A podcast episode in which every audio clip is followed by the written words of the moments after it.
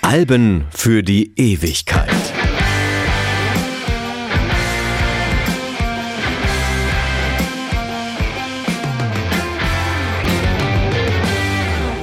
Name ist Martin Busch und ich möchte heute über ein Album sprechen, das ein neues Genre begründet hat. Rockmusik mit deutschem Gesang. Ja, ich weiß, das gab schon vorher, aber nirgendwo so erfolgreich wie hier. Alles klar, auf der Andrea Doria ist der Grundstein des Deutschrocks und Udo Lindenberg der Gründervater.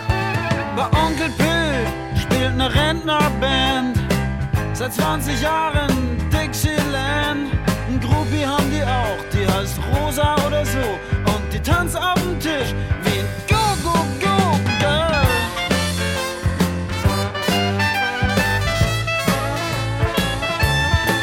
Und dann Paula aus St. Pauli, die sich immer auszieht. Und Lola hat Geburtstag. Und man trinkt darauf, dass sie wirklich mal so alt wird, wie sie jetzt schon aussieht. Und überhaupt ist heute wieder alles klar.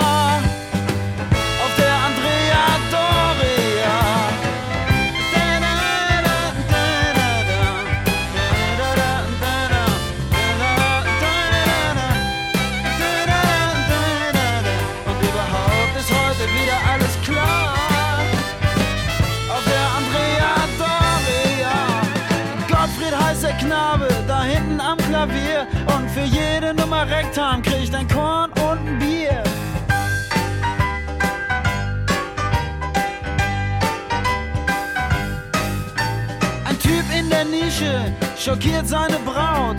Und Bernie Flottmann denkt, er wär ein Astronaut.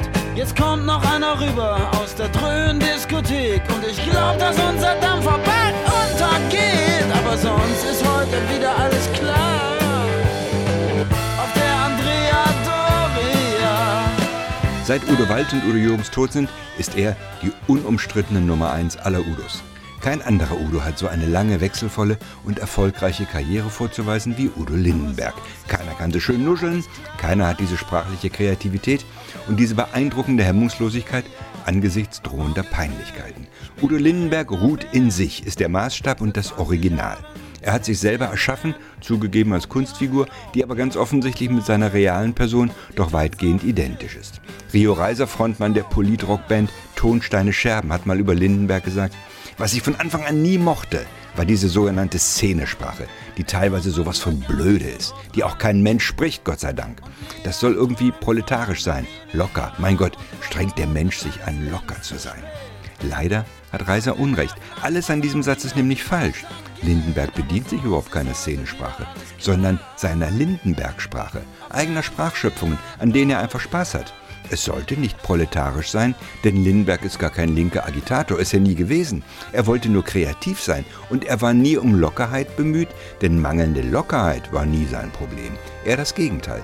Udo Lindenberg hatte schon immer das große Talent, mit schwierigen Themen völlig ungeniert umzugehen. Vielleicht ist er deshalb so unverkrampft, weil er gar nichts will. Er will einfach nur machen.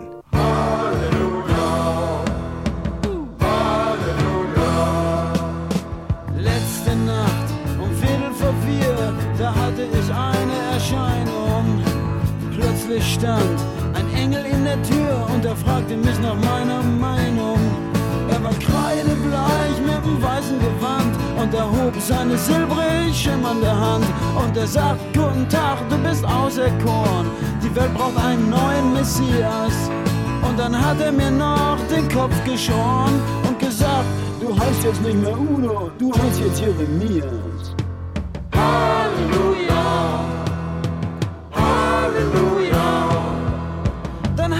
gefragt, ob ich einverstanden wäre und ich sagte, ja, das wäre ganz okay so. Es fand ich nicht so heiter mit der Glatze und so weiter, aber dann hab ich gesagt, ja, ich geh so. Mit dem Zeremoniell ging es ziemlich schnell, denn er musste auch gleich wieder los. Doch dann klemmte ein Flügel und er ganz verzweifelt, Jeremias, was mache ich jetzt bloß? Ist Udo Lindenberg Kirchenkritiker? Nein. Wohl nicht, er ist einfach Liedermacher im wortwörtlichen Sinne und macht sich mit diesem Lied einfach nur ein bisschen lustig über das ernsthaft Verbissene im Christentum. Die Botschaft, so wie es denn eine gibt, lautet, jeder könnte Messias sein. Wirklich jeder. Ganz nach Joseph Beuys, jeder ist ein Künstler. Alles klar auf der Andrea Doria ist 1973 erschienen und der Grundstein des Erfolges von Lindenberg. Es ist nach zwei relativ erfolglosen Anläufen das dritte Album Lindenbergs und schlägt ein wie eine Bombe. 100.000 verkaufte Exemplare waren für einen bis dato unbekannten Musiker in einem unbekannten Genre gewaltig. Vergleichbare Bands wie die Nürnberger Politrockband Ihre Kinder oder die schon erwähnten Tonsteine Scherben hatten deutlich geringere Auflagenzahlen und als etwa sechs Jahre später die Kölschrocker Back ihr erstes Album veröffentlichten, war das Feld von Lindenberg ja bereits bestellt. Bab rockt andere Kölsche Leder verkaufte sich bereits 250.000 Mal. Das am besten verkaufte Lindenberg-Album ist übrigens mit über 1,1 Millionen das 2011 erschienene MTV Unplugged. Als wir das letzte Mal mit unserer Band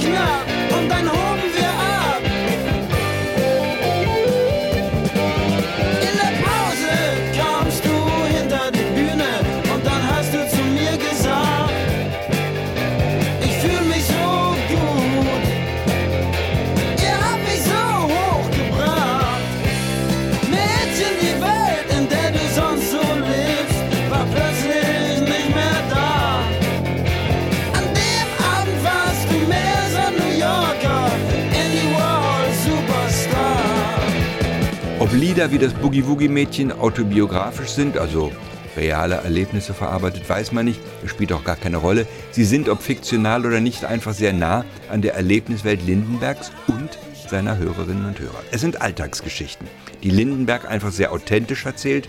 Endlos viele Hörerinnen und Hörer haben sich bei Lindenberg wiedererkannt, kennen die Szenen, die beschriebenen Situationen und das gilt für den Titelsong Andrea Doria wie auch für das Boogie Woogie Mädchen gleichermaßen. Übrigens auch, und zwar ganz besonders, für den Song Ganz egal. Neulich hab ich einen Film von früher gesehen. Da war so ein Typ, den fand ich richtig gut. Der hieß James Dean. Die haben mir erzählt, dass er der Erste war, der geweint hat auf der Leinwand. Vorher gab's nur diese knallharten Männer mit der Knarre in der Hand. Und dann hab ich alte Platten gehört, Rock'n'Roll von Elvis Presley.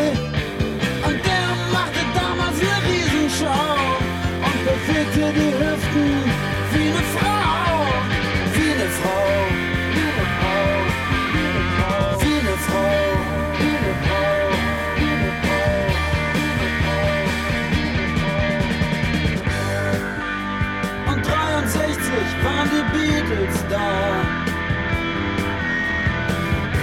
Das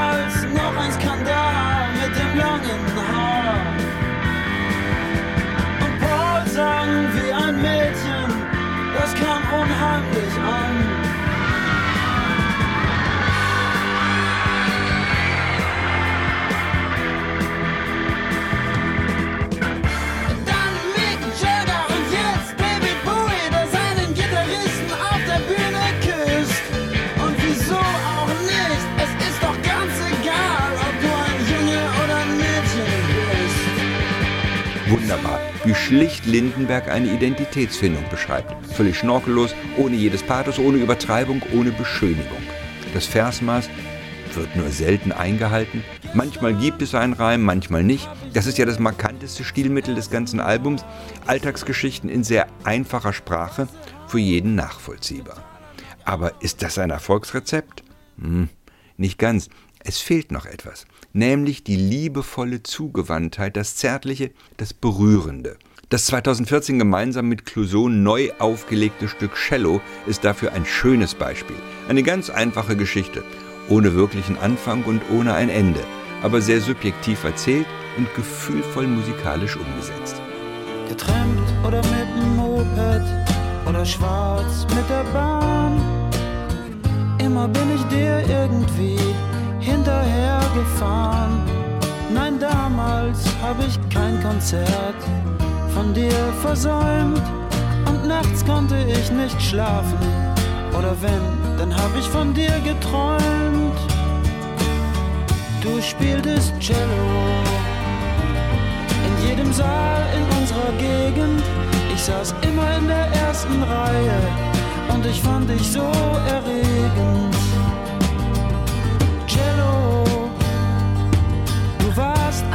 Göttin für mich. Und manchmal sahst du mich an. Und ich dachte, Mann, oh Mann, und dann war ich wieder völlig fertig. Da, da, da, Ja, ich war ständig da. Und das hat dich dann überzeugt. Wir wollten immer zusammen dir, das war so groß. Das kann man gar nicht beschreiben. Und heute wohnst du irgendwo und dein Cello steht im Keller. Komm, pack das Ding doch nochmal aus und spiel so schön wie früher. Andrea Doria ist das erste Album, das Lindenberg mit dem legendären Panikorchester umsetzt. Das ist nicht ganz unwichtig, wenn auch das Panikorchester gar keine wirklich feste Einheit ist. Es war nie ein starres Ensemble und hat sich ständig verändert, aber die 1973 gefundene Formation mit Steffi Stefan am Bass, Karl Alaut an der Gitarre und Gottfried Böttcher am Klavier ist die Keimzelle, die zumindest für ein paar Jahre gemeinsam mit Lindenberg diesen Sound geschaffen haben, für den Lindenberg und das Panikorchester dann bekannt sind. Klar ist Lindenberg mit seinem nuschelnden Gesang das bestimmende Element, aber er ist natürlich viel mehr als nur der Sänger. Auf Andrea Doria hat Lindenberg alle Lieder selbst geschrieben, eines gemeinsam mit Böttcher und eines gemeinsam mit Alaut. Lindenberg ist ein guter Musiker, zumindest ein deutlich besserer, als es oberflächlich erscheint. Beim Studium an der Westfälischen Schule für Musik in Münster hat er Steffi Stephan kennengelernt und in Zusammenarbeit mit Peter Herbolzheimer, Knut Kiesewetter und Klaus Doldinger hat er sich dann professionalisiert, und zwar als Jazzmusiker. Für einen Schlagzeuger vermutlich die höchste Weihe. Er war in London, er war in Paris, er war in vielen großen Städten. Er schlief auf harten Parkbänken und auf weichen Wasserbetten.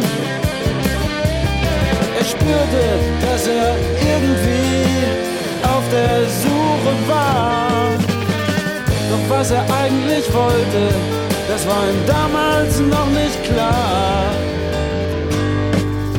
Inzwischen ist er 19 und er weiß immer noch nicht so genau, was er denn nun davon halten soll, von dieser ganzen Show. Viele Sachen sieht er anders und er glaubt auch nicht mehr so daran, dass es nur an der Umgebung liegt. Vielleicht kommt es doch mehr auf einen selber an. Und nun liest er ein Buch von Hermann Hesse. Und nun macht er Meditation. Doch er findet Jerry Cotton auch sehr stark. Und er lernt jetzt auch noch Saxophon. Wunderbar, wie Lindenberg die zutiefst philosophische Frage, ob jetzt das Bewusstsein das Sein oder aber das Sein das Bewusstsein bestimme, hier abhandelt. Der Dissens zwischen dem deutschen Idealismus eines Immanuel Kant und dem dialektischen Materialismus aller Karl Marx mündet bei Lindenberg in den Satz, vielleicht kommt es doch mehr auf einen selber an. Die Geschichte des 19-jährigen Rumtreibers ist ganz typisch für Lindenberg. In der Art der Beschreibung freundlich, sympathisch, ernsthaft, aber trotzdem lächelnd. Lindenberg hatte vor seiner musikalischen Karriere eine Lehre als Kellner in einem Düsseldorfer Hotel gemacht.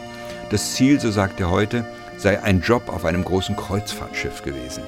Daraus ist zwar nichts geworden, aber die Liebe zu den großen Pötten, wie er sie nennt, zur Seefahrt, zu den Weltmeeren, die ist ihm geblieben. Der Song Nichts haut einen Seemann um ist eine Art Liebesbekenntnis.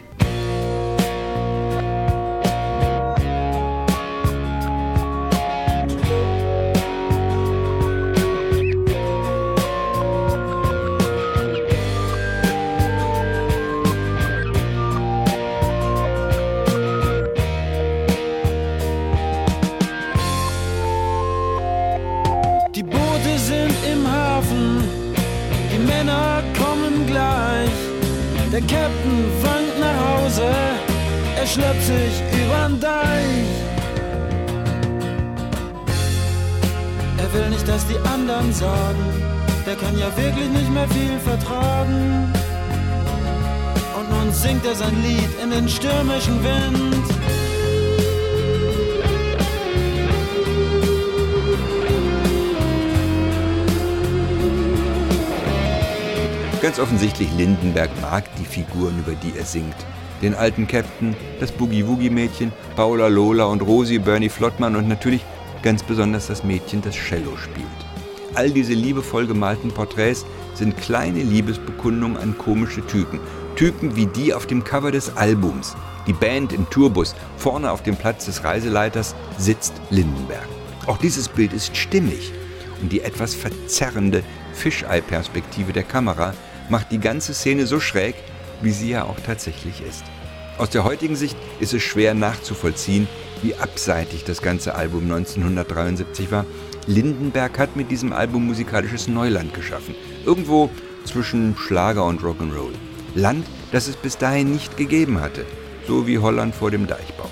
Nicht nur Bab, Klaus Lage, Kunze, Westernhagen und Grönemeyer, auch ein großer Teil der neuen deutschen Welle, bis hin zu Tim Bensko, Mark Foster und Johannes Oerding, haben ihre Häuschen auf diesem Land errichtet. Lindenberg selbst natürlich auch. Und die seichte Deutsch-Pop-Szene von heute hat Lindenberg auch mitgestaltet. Das Lied Hinter dem Horizont ist vom ZDF-Fernsehgarten ja gar nicht so weit entfernt. Aber das schmälert doch die Bedeutung von Andrea Doria nicht. Ein Lied ist noch geblieben. Ich habe es bis zum Schluss aufgehoben, weil es das Schönste ist. Das Persönlichste, eine echte, eine wahre Geschichte. Lindenberg hatte über eine längere Zeit eine feste Beziehung in Ostberlin. Das Lied ist nicht nur musikalisch stark als Rockballade umgesetzt, es ist auch das typische Lindenbergsche Storytelling. Das große Ganze erzählt anhand einer kleinen persönlichen Geschichte. An dem Bemühen, die deutsche Teilung zu überwinden, hat Lindenberg festgehalten, bis zum November 1989. Und auch wenn die Teilung jetzt längst überwunden ist, Andrea Doria bleibt ein Album für die Ewigkeit. Stell dir vor, du kommst nach Ostberlin und da triffst du ein ganz heißes Mädchen. So ein ganz heißes Mädchen aus Pankow und du findest sie sehr bedeutend und sie dich auch.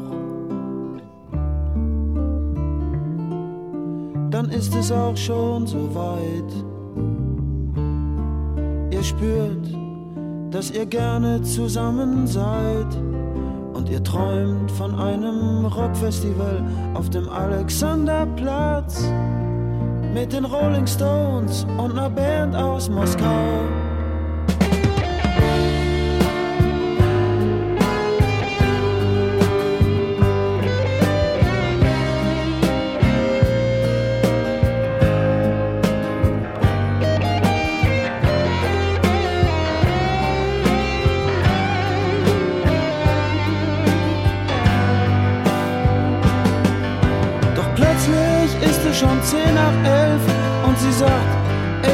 Spätestens um zwölf wieder drüben sein. Sonst gibt's die größten Nervereien, denn du hast ja nur einen Tagesschein.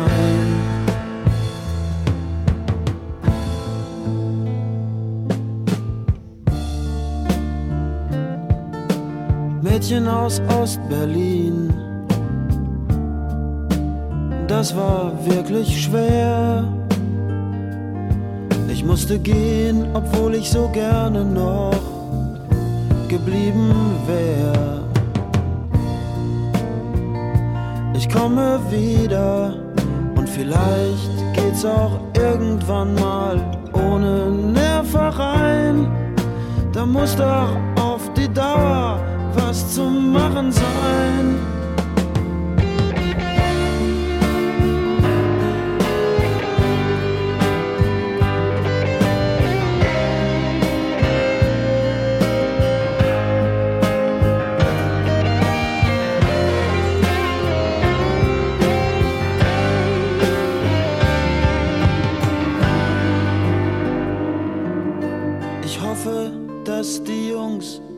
Nun bald in Ordnung bringen. Denn wir wollen doch einfach nur zusammen sein. Vielleicht auch mal etwas länger, vielleicht auch mal etwas enger. Wir wollen doch einfach nur zusammen sein.